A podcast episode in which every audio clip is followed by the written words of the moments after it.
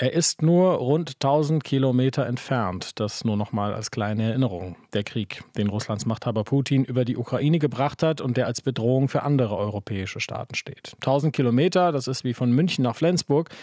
Eine Distanz, die ohne große Probleme mit dem Zug zu überbrücken ist. Immer wieder reisen Politikerinnen und Politiker auch auf diesem Weg aus Deutschland in die Ukraine um Verbundenheit zu demonstrieren und um zu sehen, wie es den Menschen geht und den Gruppen und Organisationen, die versuchen, diesen Menschen zu helfen. So wie Katrin Göring-Eckardt von Bündnis 90 Die Grünen. Sie ist Vizepräsidentin des Bundestages und sie war in der vergangenen Woche in Kiew und Odessa.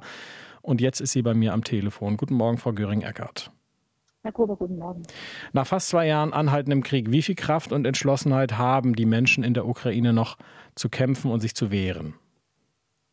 Nach zehn Jahren Krieg, äh, er hat ja vor zehn Jahren begonnen jetzt und äh, nach zwei Jahren Krieg im ganzen Land, muss man sagen, die Menschen sind wirklich erschöpft und sind müde. Auf der anderen Seite sind sie auch weiterhin entschlossen, weil sie wissen, wenn Putin den Krieg aufhört, dann hat halt Putin den Krieg verloren. Wenn die Ukraine sich nicht mehr verteidigt, dann gibt es die Ukraine bald nicht mehr.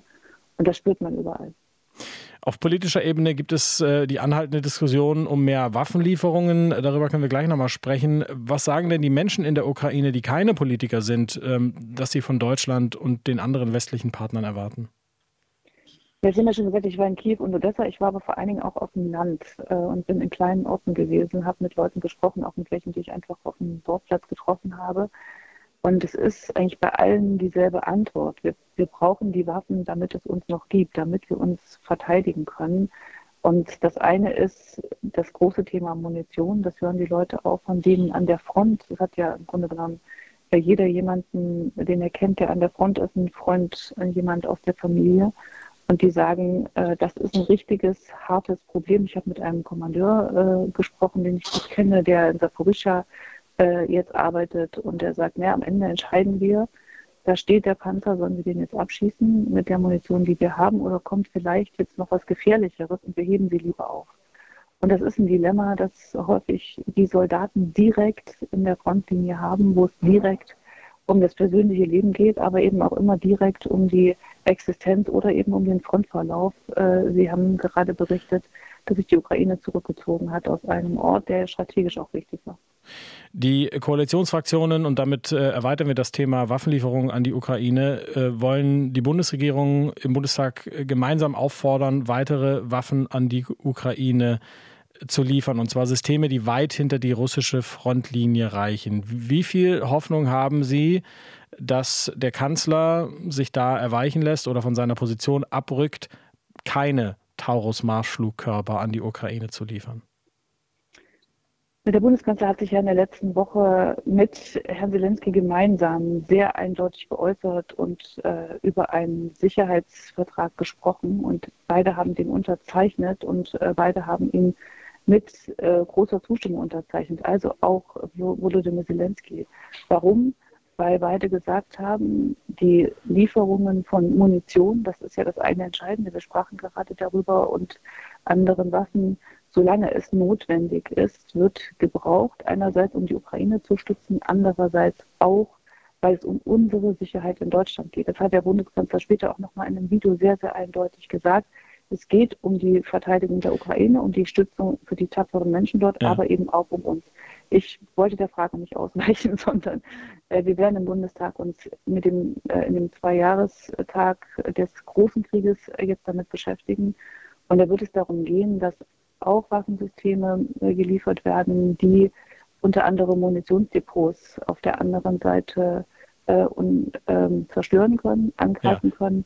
Darum wird es auch gehen. Und äh, jetzt steht in dem Antrag nicht, um welches Waffensystem es da geht, aber grundsätzlich die Bereitschaft dazu wird zum Ausdruck gebracht und es ist eine gemeinsame Haltung es geht um Systeme, die weit hinter die russische Frontlinie reichen. Jetzt der, der Kanzler hat, wie Sie gesagt haben, dieses Abkommen mit Herrn Zelensky unterzeichnet, aber das ist ja auf der Münchner Sicherheitskonferenz auch nochmal klar geworden. Olaf Scholz vertritt die Linie, Deutschland tut wahnsinnig viel, um die Ukraine zu unterstützen, ist der zweitgrößte Unterstützer nach den USA. Ähm, das mag ja auch alles sein, aber er lässt sich eben von dieser Position, wir liefern keine Marschflugkörper, da rückt er bisher nicht von ab. Also was, warum hoffen Sie, dass sich das jetzt ändert? Also er hat äh, sehr deutlich gemacht, wie viel wir liefern. Und in, bei meiner Reise war es auch so, dass wirklich jeder sich bedankt hat für das, was wir tun. Also selbst die Schüler in der Schule haben sich dafür bedankt, weil alle sehen, dass das eine große Anstrengung auch ist. Wir haben ja auch äh, die Mittel verdoppelt und so weiter.